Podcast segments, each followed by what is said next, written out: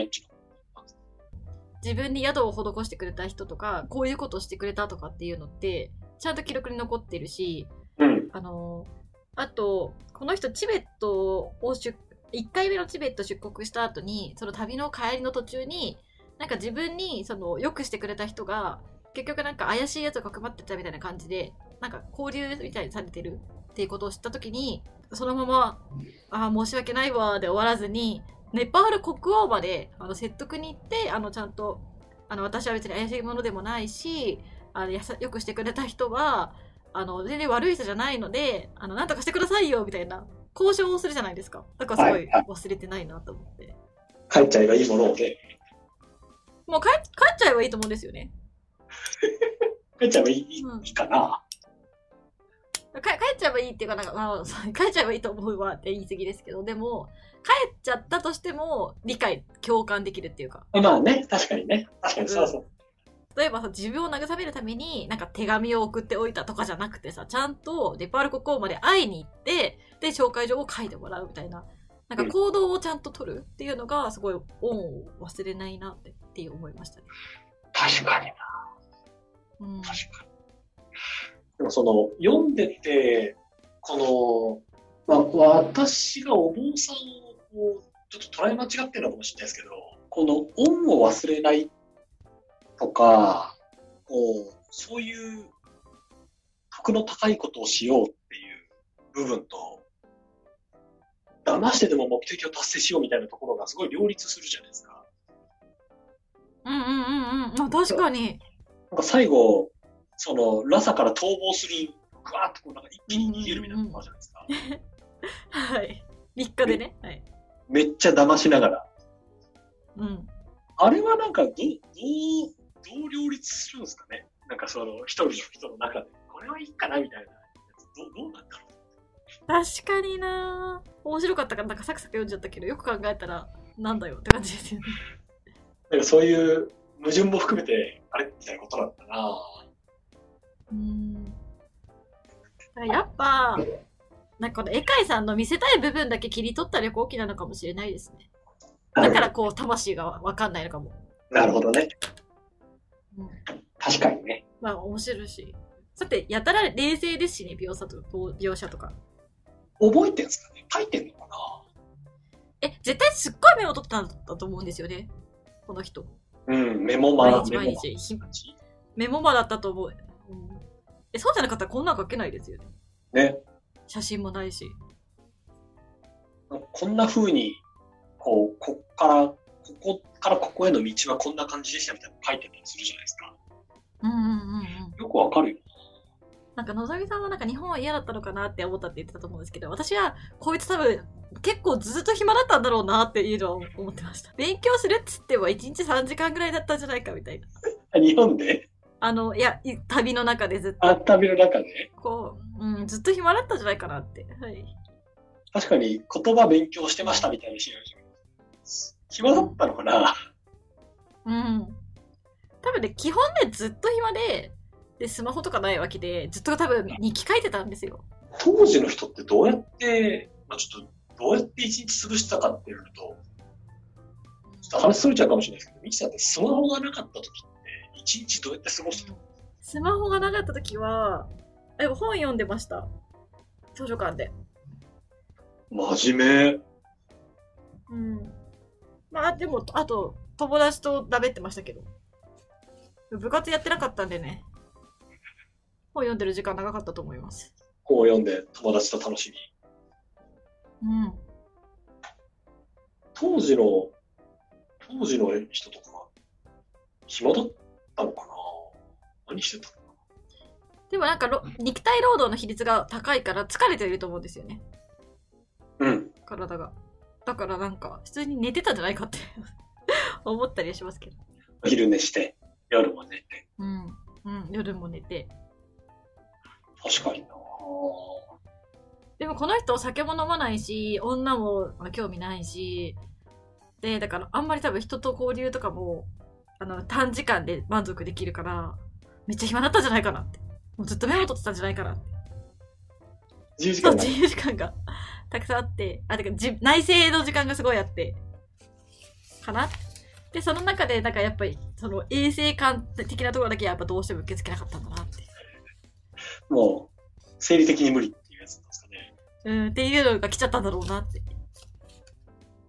なるほどなぁいや、なんか私、これ、本を読み返していて、うんうん。え、当時いつ読んだんですか？二十歳ぐらいの時に読んだんですよ、これ。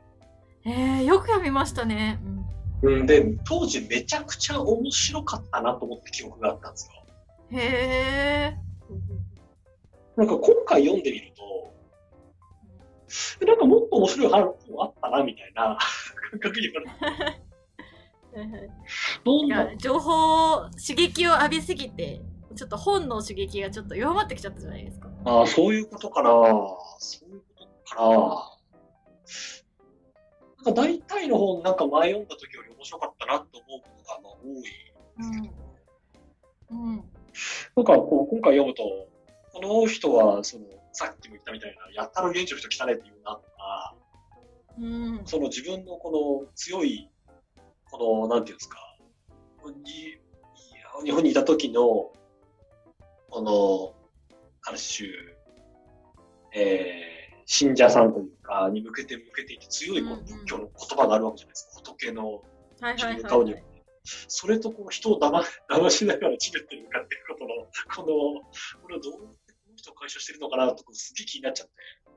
あなんか、なかなかどうして、なんか、うんってなりながら読んでましたね。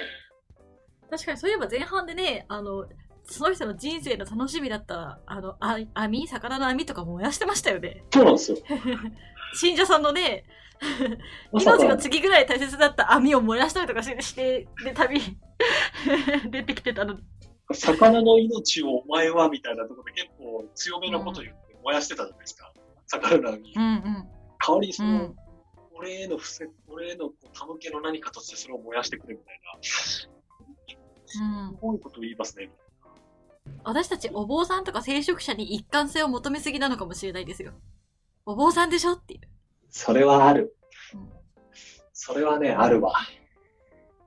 一貫してほしいですよね。まあでも言うこととかね。でも、こういうの人確かに結構そう思うとブレてますね。確かにね。そう、それらしく振る舞ってくれっていうニーズは強く出しちゃいがちですね。確かにね。うん。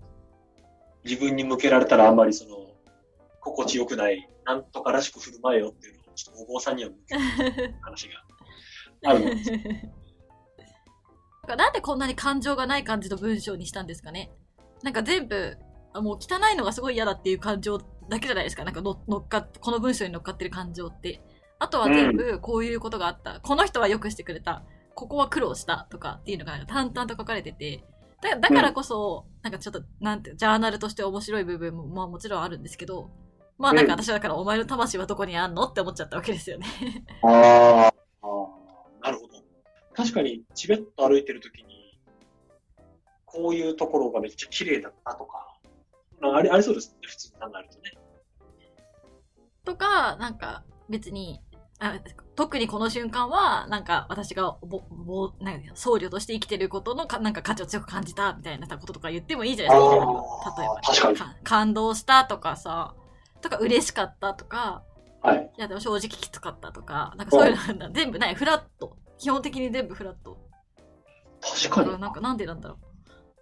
だからそれがやっぱ見せたい部分だけ見せるっていう。もう日本だとなんかすごい偉い感じになっちゃってしんどいし、まあその、そのテイスト保ったまま見せたい部分だけ切り取って出すかっていう旅行記なんですかね。もしかしたら。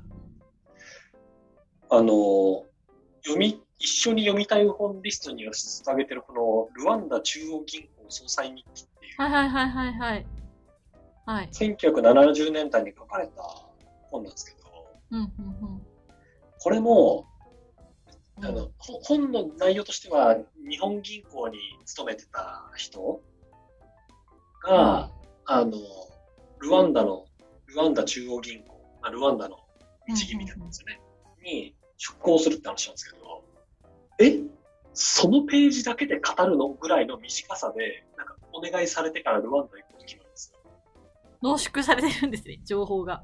そうです。めちゃめちゃこう、キュッとされていて、例えば、今だったら、例えば日本銀行の人とか、我々ぐらいの年代の人が、そのルワンダ中央銀行になる、うんそのノートを書いてくださいって言って多分4万字ぐらい書くじゃないですか。なんでそれを言われて、私がどういううんうんうんうん逡巡して、確かにで、こういうオプションがあるんだけど、家族にはこう言われてみたいなめっちゃ書くじゃないですか。めっちゃ、めっちゃイメージつくじゃないですか、その構成。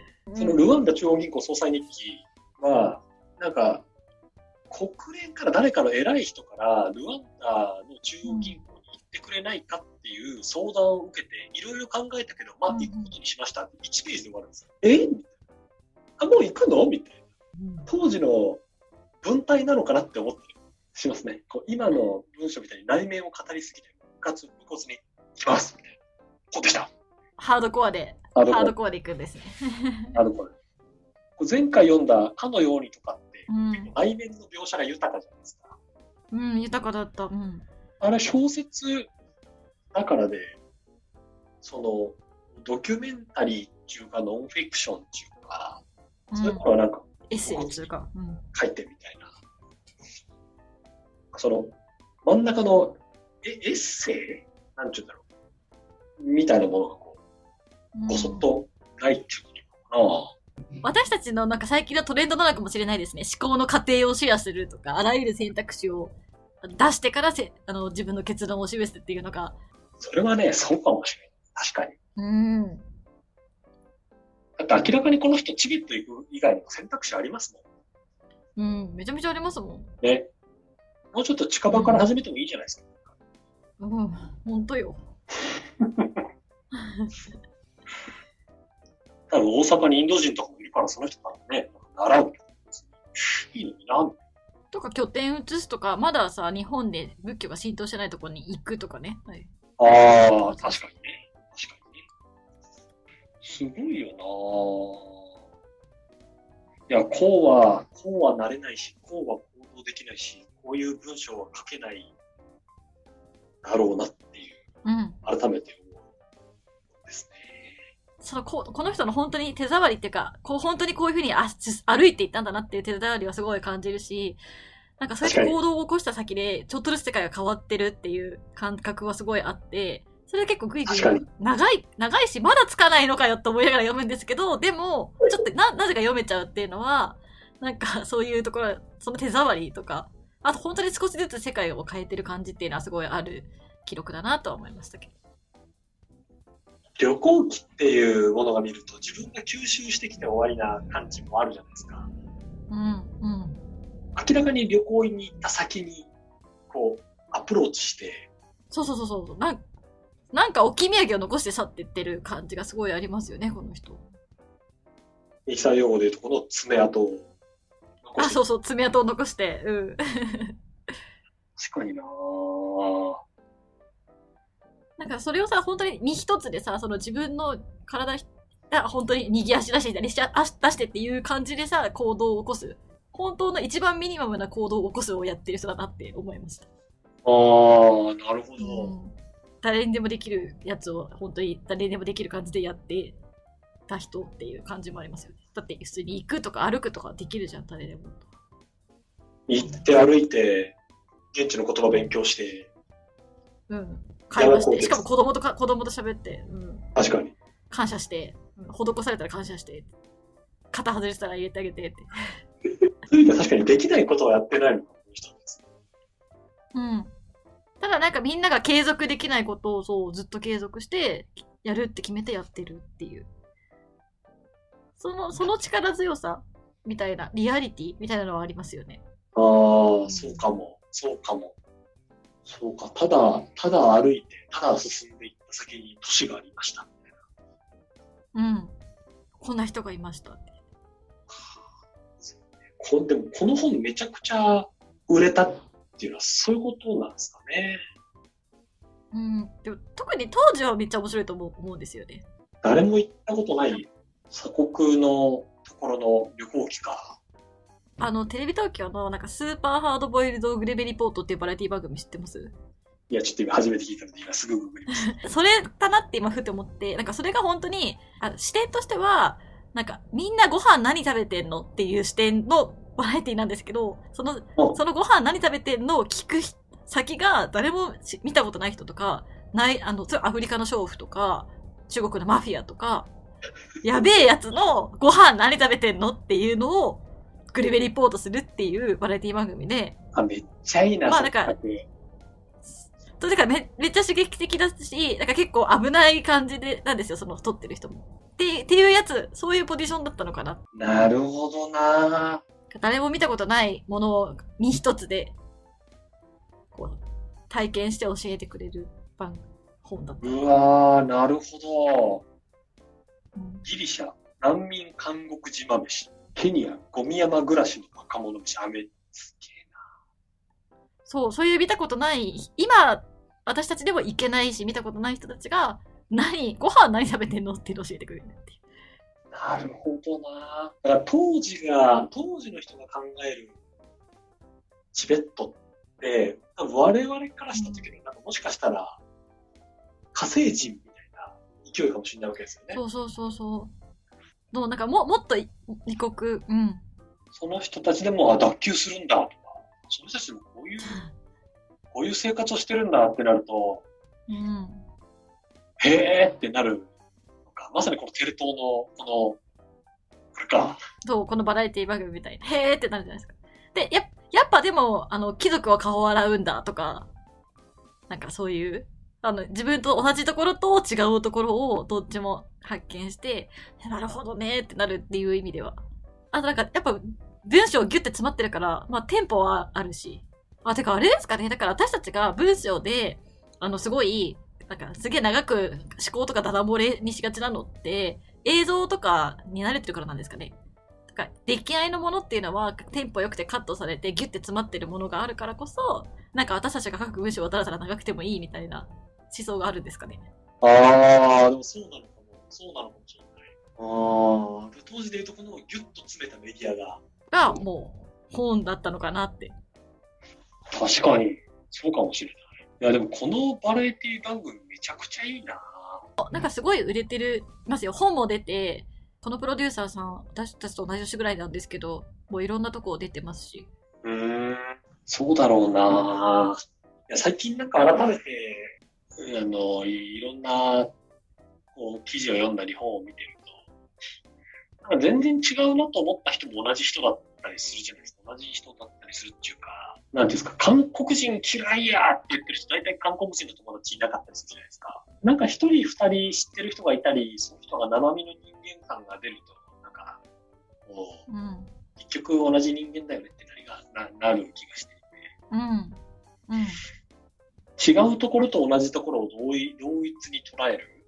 例えば、異文化研究してる人って、異文化の中の異のところと同の部分を同じにこう考えるわけこは同じだなとか、ここは違うなとか、ここは同じなんだけど、こんな感じに違うなとか、ちょっと考えるわけじゃないですか。